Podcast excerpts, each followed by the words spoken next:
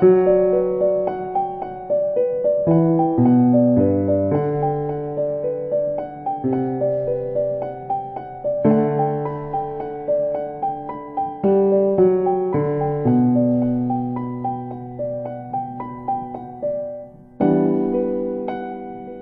大家好，欢迎来到纵身一跃，我们一起探索自由丰盈的人生。我是珍妮子，听我的声音，大大家大概也可以猜到，我也感染新冠了，跟大家身边的很多人都一样。最近呢，要么呢就是我，要么呢就是嘉宾，身体都不太舒服，所以有一段时间没有来更新播客了。但是。不停的都有看到新的朋友在关注我这个播客，所以我也不想要断更太久。在我觉得恢复了差不多有百分之八十吧，我就迫不及待的想要来跟大家分享一下我最近的一些感受。我本来也没有录这期播客的计划的，但是在生病的这段时间，有不少的播客都陪我度过了一些难熬的时光，特别是在半夜醒来，或者是。入睡之前，又或者是什么都不想做的一些时候，我希望我的这一期播客也能够陪你们度过一些难熬的时光。这一期会是比较闲散的聊天分享，分享我在感染新冠这段时间的感受，分享关于如何在冬日养护自己、照顾自己、储蓄能量、储蓄免疫力。关于分享一些适合在冬天看的书和剧的一些话题，希望能够给你们带来一点点的陪伴和温暖。在最开始的时候，在我发烧的前一天，我在一边码报告一边在听一期播客。那那期播客在讲到关于新冠、独居、疼痛。空巢等话题，我当时在听的时候就听了他们如何的烧，如何在 一个人的时候发烧发高烧，我就仿佛在听别人的故事。当当然也有在想说，万一真的我生病了，那怎么办？我一个人，那我的猫又不会照顾我，那怎么办呢？但是我当时也只是这么一想，总觉得这事还不至于落到我身上。但是第二天就我就发烧了。在刚生病的第一天，确实在完全没有力气去下床，也没有力气去给自己弄吃的，甚至连点外卖都不太想点的时候，就是有一种觉得，嗯，自己好可怜哦，就。还得每一每一顿都得自己去点外卖，不像就是在别人如果是一家人生活在一起的话，会有人照顾，有人把饭做好，然后每顿的送进来给你吃。当时就当时有这么想，然后有在跟朋友说起，然后我那两个朋友都是已经结婚了的，他就说如果你。跟你住在一起的是一个病人以及是一个小孩的话，你就不会这么想了，因为他们当时就是另一半也生病了，然后还有一个小孩需要需要带，需要去预防说他会不会也被感染的呢事情的时候，他说这个时候你就不会觉得你一个人住是有多么不好的事情了。后来细想一下，也确实是，如果只有一个人住的时候，你只需要管好你自己就可以了。嗯，这是题外话，先说回来。其实有一个我特别不解的，就是大家为什么在说到自己感染新冠的时候，都不好好的说我得新冠了，我感染了，非要说我阳了，要么呢就是阳性的阳，要么呢就是牛羊的羊，要么呢就是一个表情包的那个羊，要么呢就说自己中招了，或者说我是不是也中了之类的。我在刚开始听到的时候，会有一种非常本能的不适的感觉。我也说不清楚我自己为什么感到不适，我也不是说非要咬文嚼字的去说你必须要怎么怎么说，但是我后来细想，我究竟为什么感觉到很不很不舒服呢？我想大概就是因为在我们的这个社会里，总是喜欢用这样那样的指代词来去指代这样那样的词语。比如，就我们就喜欢用说那个，用那个这个词来去指代很多东西，指代月经，指代生殖器，指代死亡，指代癌症，指代很多的疼痛。我们都不愿意去直面它，去直视它，用它本来的词语，正确的、简单明了的去表达它。我们为什么就不能说我们得新冠了，我们感染新冠了？为什么非要说我们阳了？用词应该是差不多的，也不至于说这样说就更简单。所以我觉得非常的不理解。也许用说阳了，说我们进羊圈、进决赛圈这些说法，一定程度上可能确实消解了我们的一些痛苦和焦虑。但是我想说，是它确实也掩盖了更多的痛苦和无助。我们确实用这样的话语，用这样非常简单又戏谑的话语，却掩盖了很多，比如像独居老人，比如像在更加偏僻的农村。七八线的县城里的一些老人，他们的痛苦，他们的无助，是更多的被我们这样子的话语给掩盖了的。他们甚至买不到药，甚至找不到体温计，还有更多的医院里面人满为患的老人，在殡仪馆里面都找不到火化门路的那些老人，这些等等的这些痛苦，其实就会被我们的这些看起来非常轻松、非常玩笑的话给掩盖掉了。虽然说现在的症状确实没有像一两年前那么重了，它的更多的症状看起来确实更像一场重感冒，但是我并不想要用重感冒、用重度的流感来去形容这样的病毒，它确实跟感冒还是不一样的。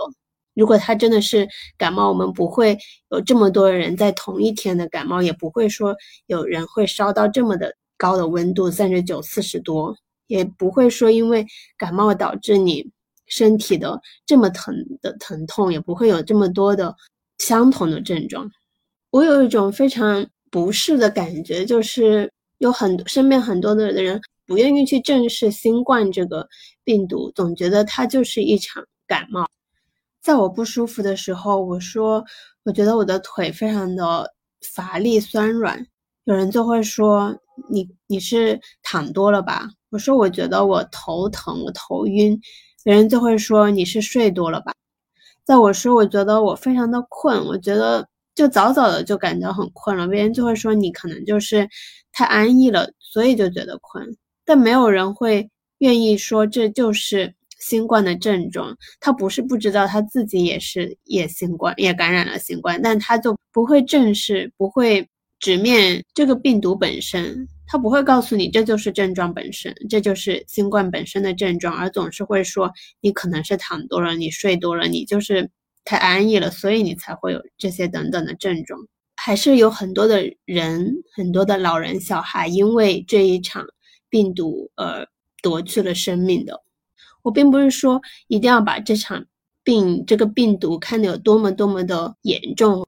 我也只是希望能够真正的、认真的去对待这一场病。他真的就以我自己的感受，就是我在以为自己好了，但是我其实起身在活动一段时间，可能就半个小时吧，你就会感觉到头很晕，然后心跳会加速。它跟普通的感冒真的不一样，所以不是说它一定有多么的可怕，但是希望大家能够真正的去重视它在。战术上重视它，能够在战略上藐视它，就不用太慌张，但也不用太大意。下面我想说一说我感染新冠的这段时间的感受。我其实是过了两三天才去测的抗原，因为一开始其实也测不出来，我身边也只有两个抗原，所以不想浪费。在最开始可能算是潜伏期，我就暂且把它叫为是第零天吧。一开始我在半夜的时候就感觉到喉咙特别的干，突然之间干醒了，咳醒了。我几乎没有过这种经历。那醒来的时候我就觉得特别的难受，喉咙我就猛喝水。当时心里面还是有一惊的，因为我觉得这是不是有不好的症症兆？但是我后来也没多想，喝完水之后又睡着了。白天开始又会一直觉得喉咙有点干痒，会有一点点咳嗽，但是也不是那种很严重的。我平时偶尔也觉得。会有一点这样的症状，可能是有点咽炎的那种感觉，所以我也没有放在心上，只是泡了一点柠檬水，温温的水喝下去就觉得很舒服。只有在喝的时候觉得喉咙很舒服，但是一不喝你又觉得难受，你会不停的想要去喝水去缓解你喉咙的难受。但我也没有觉得。这是新冠，因为我觉得我并没有出去太多的接触人，我去办公室去干什么时候也没有跟人有很近距离的接触。总的来说，我就是总觉得新冠不至于会落在我的头上。虽然身边已经很多人感染了，但我依然觉得这事应该跟我无关。前一段时间大家都被核酸所困扰的时候，大家都会说没有一个人能够与此脱关系，每个人都在这个岛上，每个人都会跟这个有关。虽然我也承认我也受到了这方面的影响，但我依然觉得我不会 得这个病毒。但是在真正的感染了新冠之后，你才会真正的去体悟到你跟这个。这一场战争，你跟这一场病毒真的完完全全的脱不了关系，你你跟它就是 息息相关，你就是你深度的参与到将会被带入历史的事件中。但我第零天的时候状态非常的好，嗯，就是比平时的状态还好，莫名的煮了两顿饭，我平时肯定不会这么勤快的。晚上还早早的早早的做完了事情，然后还出去短暂的散了个步回来，早早的做好了晚餐，吃完了晚饭，然后开始看电影。我那天看电影的时候就鬼使神差的，我还呃发了一个微博说今天开始今天开始猫冬，然后开始看电影。但其实很早的时候就开始觉得很困了，嗯，看电影的过程中也觉得很困。那时候其实就已经是有征兆、有症状了，只是我自己不知道而已。非常搞笑是，确实从今天开始，我确实就要开始冒动了，因为我马上就要发烧了。然后，然后第第二天醒来的时候也还好，因为我那前一天我有一点点怀疑。那我也想，如果嗯半夜开始发烧，或者是要么起床的时候发烧，那肯定就是感染新冠了。但是第二天起来，我没有感觉到我自己在发热，只是有一点点的乏力，觉得有一点点的没有力气起床。但我也觉得还行，那可能只是嗯，就是有点想睡懒觉而已。然后收到嗯客户给我发来的微信，哦，我才发才知道哦，原来今天是冬至。然后想想想着自己。前几天买了汤圆，然后想可以煮点生姜，嗯，煮汤圆，暖暖的，应该很快就可以让自己增强点抵那个免疫力，应该很快就会好起来，没什么事儿的。然后我就马上起来给自己煮了汤圆，还发了个微博。发完这条微博没多久，就感觉到不太舒服了，就越来越觉得自己很乏力，但是摸额头呢也不觉得烧。我想去找温度计，我有一个。水银的温度计，但是我怎么也找不着了。但其实我当时想，就算我找着了，我也不会看水银温度计。对我就是那种一个人住，可能嗯，就生病了发烧也嗯看不懂温度计的人。然后我后来就在。好不容易在那个美团上买了一个可以读度数的，因为你知道现在想要买这个也很难买到，要么都是要批发那个五个起这种。我后来终于看到一个可以买两个的，然后我就买了，可以直接读度数的这种温度计。然后量了之后，一看是三十八度，我那时候就妥妥的知道自己应该就是感染了，因为现在这种时候，只要是有症状有发烧的话，你肯定就是感染了。我就后来就直接就上床躺着了。我我那一整天都没有拉开过窗帘，我就躺在床上迷迷糊糊的看剧，越看头就越来越觉得很昏沉。那第一天其实是最难受的，头越来越昏沉，越来越晕。然后后来我一直在喝柠檬水，喝到最后我真的真的很想吐，应该不是因为柠檬水，就纯粹是因为我自己想吐。也没有什么食欲。其实说真的，在我还没有感染之前，看到别人在写一些感染的感受、感染的日记的时候，我还是有一点点的小小的有点期待生病的日子的。因为我以前总觉得发烧啊、生病啊，就是你可以理所当然的躺在床上看剧、看书、看看电影、看你所有平时想看但是又没有时间或者是。不好意思，理直气壮的，心安理得的去看的一些一些东西，但真正的到这个时候的时候，我才发现这太天真了。因为你其实真的不太想看，你看不下去，你看的时候都总觉得迷迷糊糊的。我第二天想起来都觉得自己看的时候是不是在做梦。就后来就随便点了点外卖吃，但是现在外卖也是送的特别的慢，送过来都已经凉了，然后还需要自己再去微波炉热一下这样子。吃完之后，我就吃了一颗退烧药对乙，不到九点我就早早的去睡觉了。半夜三点多醒来的时候，就整个人冷得发抖，我就去开了取暖器，想要拿手机。我睡前记得我明明在旁边 充着电的，后来就怎么也找不着了。我还下床去。就是在地上找也没找着，我当时觉得自己特别特别的可怜，后来还发现原来在床上，就当时睡之前可能自己都已经非常的迷糊了，并不知道自己手机放在哪里吧。但是吃了对乙之后，第二天起床就感觉几乎都已经好了，完全呃感觉没有什么症状了，然后也有力气起床了，不像第一天完全不想起床。起来之后。拉开了窗帘，我第一次把窗帘拉开，给自己做了网红的盐蒸橙子。说实话，我觉得一般，还不如就这样冰凉冰凉的生吃，还感觉对喉咙舒服一些。整个的感觉都还不错，我就嗯从床上挪到了沙发上，在沙发上看书。但是到下午四点多的时候又开始烧了起来，到了三十八度多，我 就。看到自己又发烧了，就立马吃了两个冰淇淋。我看网上说吃冰淇淋其实是对于退烧也是有很好的作用的。看到有一些人发烧的时候会点冰的珍珠奶茶喝，我其实也有 喝冰的奶茶，吃了之后感觉也还行。然后看了一会美剧。晚上还自己煮了面吃，等到后来就晚晚上看了会剧，又呃喝了一袋的那个感冒颗粒之后，就是就就去睡觉了。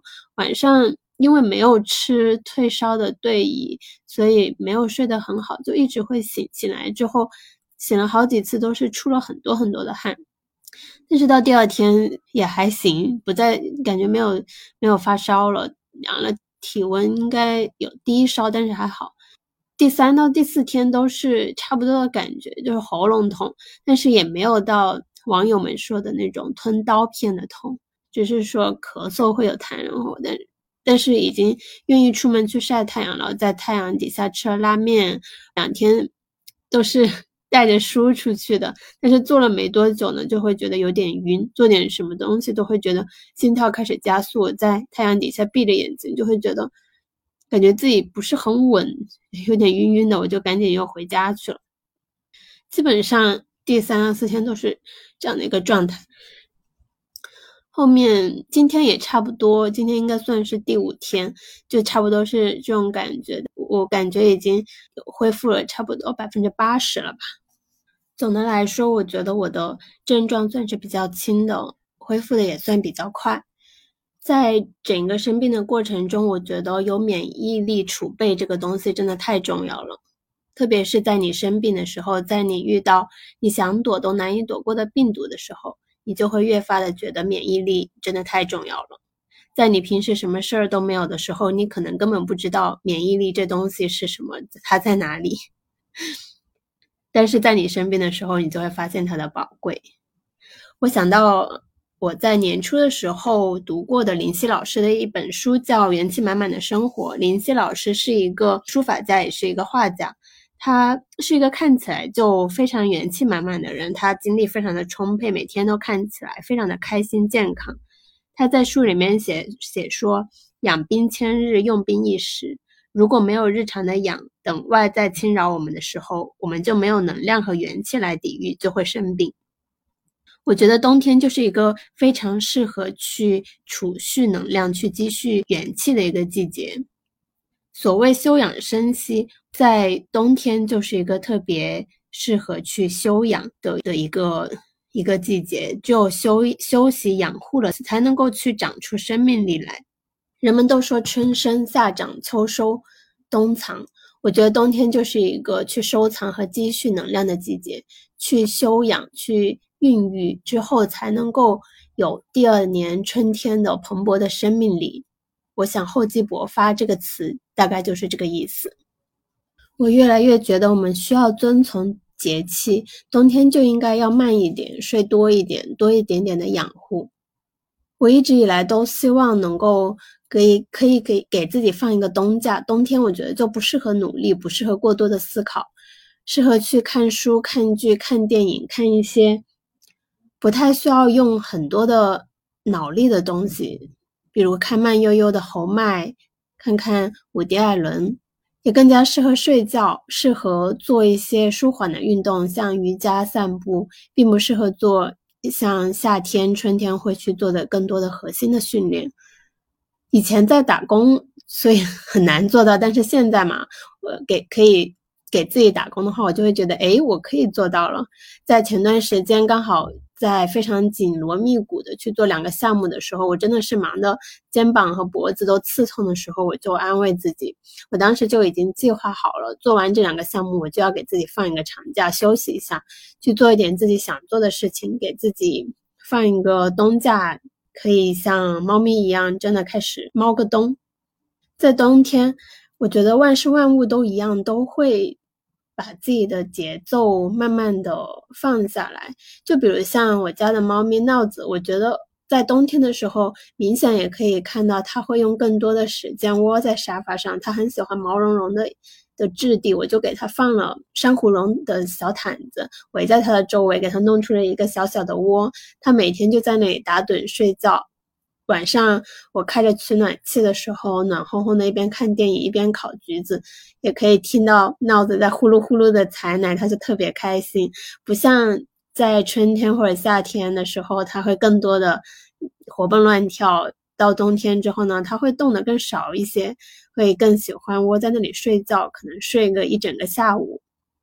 之前我听来都来了的一期播客里面，嗯，丸子说他去看中医的时候，跟医生说：“医生，我最近睡不醒，就觉得特别的困。”医生说：“那可能你需要冬眠，真的就是把最近工作的时候悠着点，等到了二月份立春的时候，慢慢的多去室外活动活动，等开春了再给自己定个计划。”再去做事儿，年轻人还大有可为。我就特别喜欢这一段话，特别喜欢这种，嗯，特别有自己的节气的这种感觉。就是在冬天的时候，就不要去过多的用力；冬天的时候，就让自己悠着点儿，真正的慢下来，像一只猫咪一样，猫在那里去做一点点，慢吞吞的做一点自己喜欢做的事情。我很喜欢夜晚睡前的那一段时光，特别是在冬天之后，我会更加的喜欢这一段时时间。我会尽可能的会把它变得更加的绵长。我并不是说我会会延迟自己睡觉时间，我会更早的去开始这个夜晚。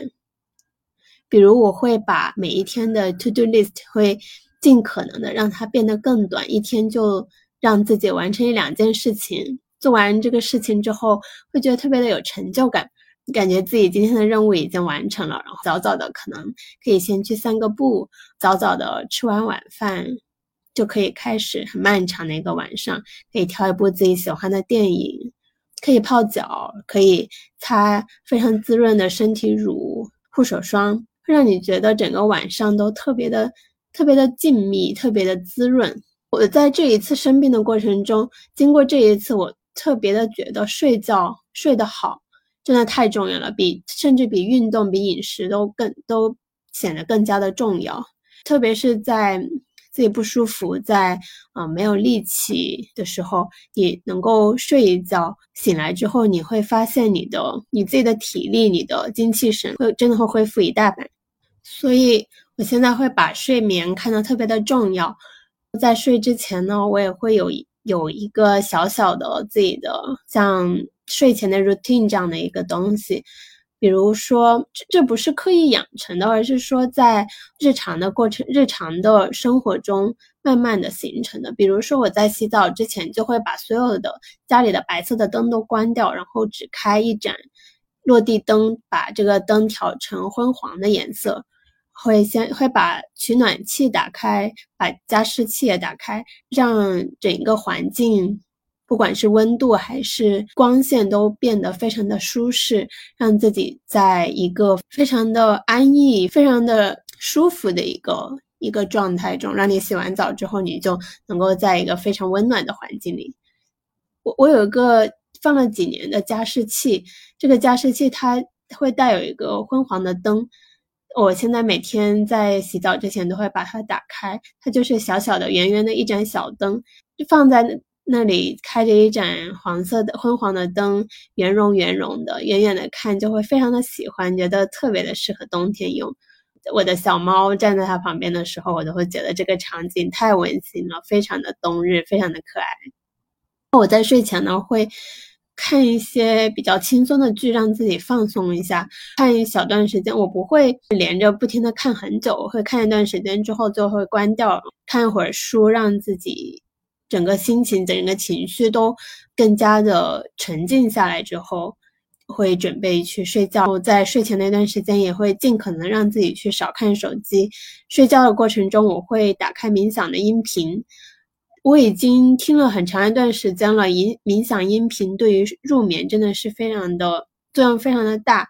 但是在生病的这段期间，我倒是没有用这个冥想音频，因为实在是太困了，太容易入睡了，并不需要这个冥想音频。我倒是有时候会放一下播客。在睡前或者是呃半夜醒来还有点难以入睡的时候，会听一下，是一个非常好的陪伴，让他半夜醒来的时候不会那么不会那么的难受，听着听着又迷迷迷迷糊糊的又会睡着，所以感觉还不错。说远了，拉回来。有更多关于如何好好的照顾自己，如何更好的生活，如何更好的去爱自己，可以去听我之前的第五期的播客，叫《都说要好好爱自己，但究竟怎样才是爱自己》。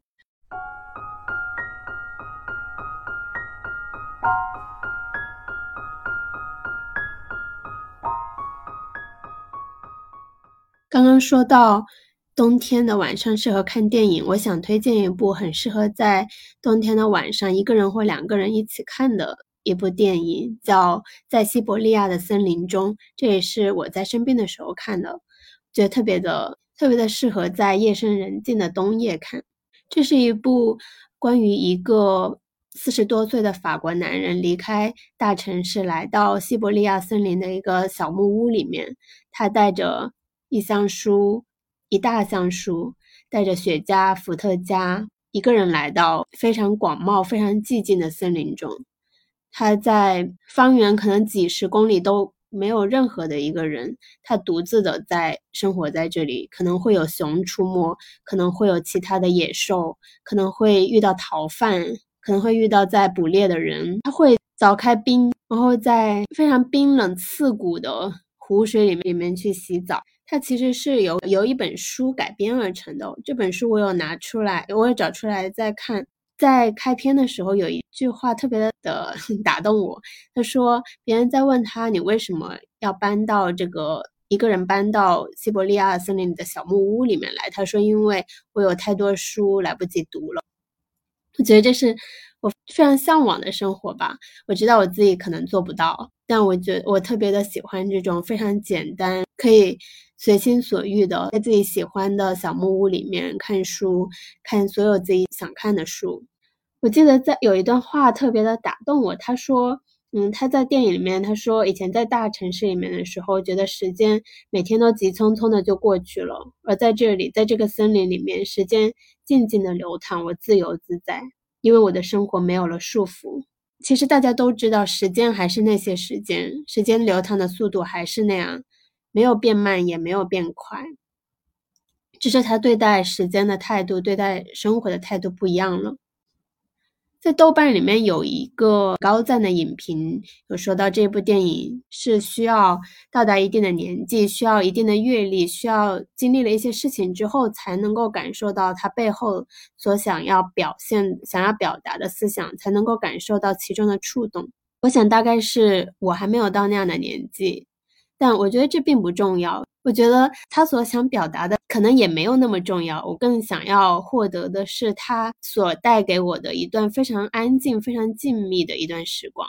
我想分享一段他其中有一段我觉得特别打动我的一段话：四十多岁的男主跟他的一个在森林林里面遇到的逃犯所说的一段话。他说：“我以前总觉得自己还有时间去组建家庭，去过幸福的日子。”去成就一番事业，然后有一天我清醒了，我意识到自己被困在空洞无聊的生活里，我碌碌无为，一事无成，徒留空虚。我迷失了自己，所以我辞了工作，抛却换种方式就无法生存的旧观念，抛弃了一切。我只想知道，知道自己是否有精神世界。我从未感觉自己如此的有活力，如此的自由。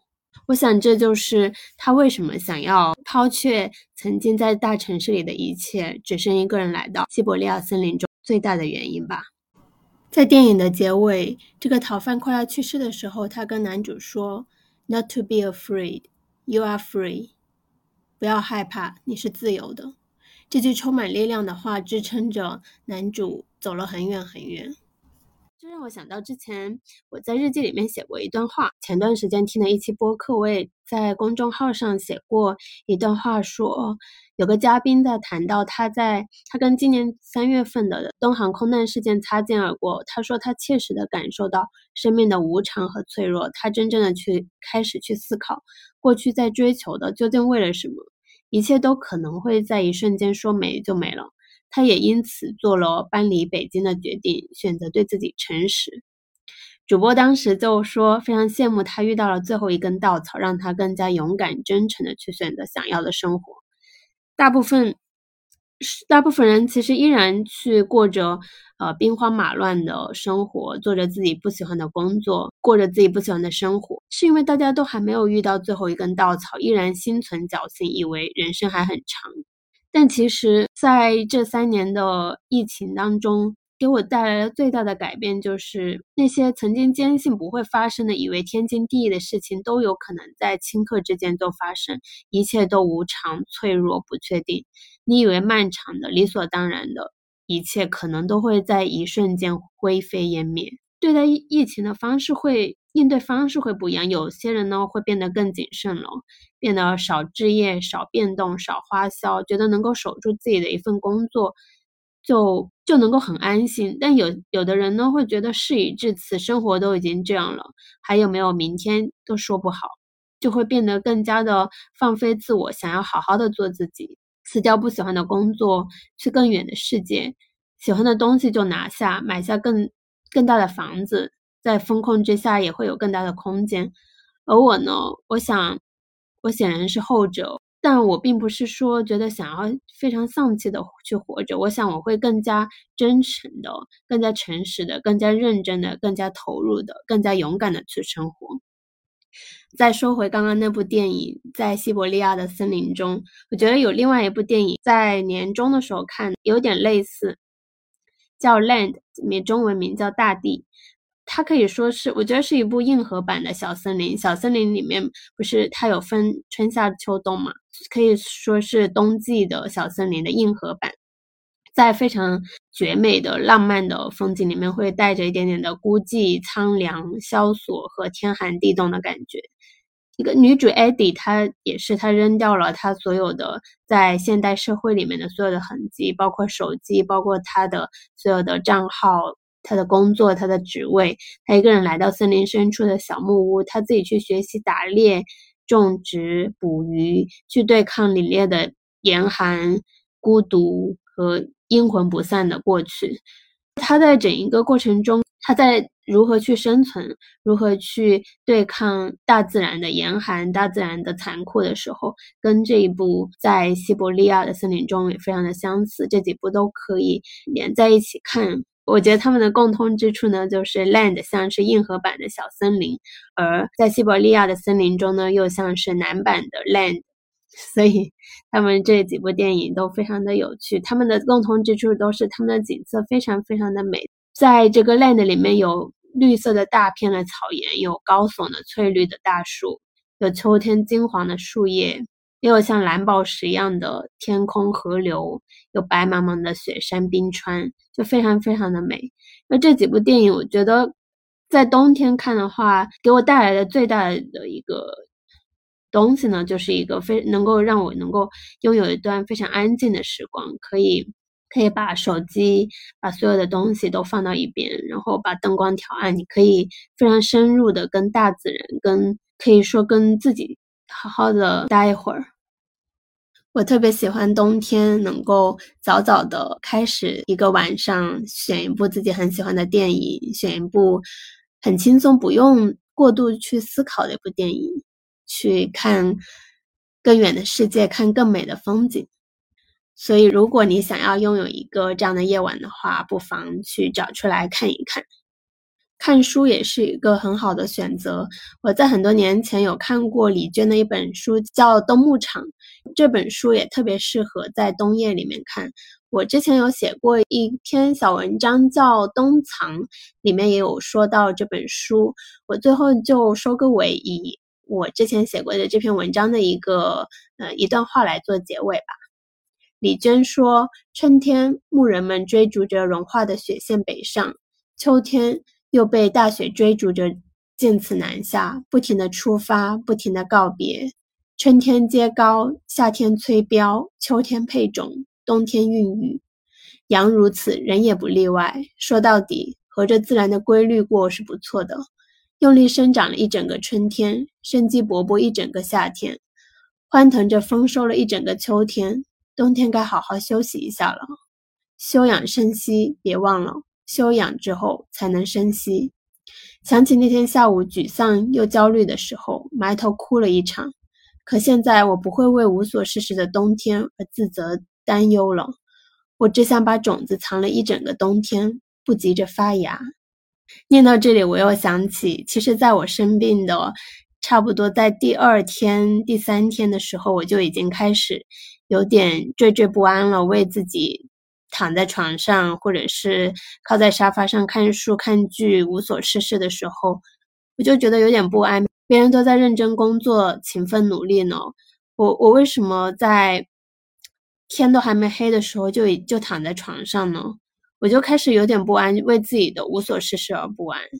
但是我现在想来，现在读到这好多年前写的一段话的时候，我为自己开脱了。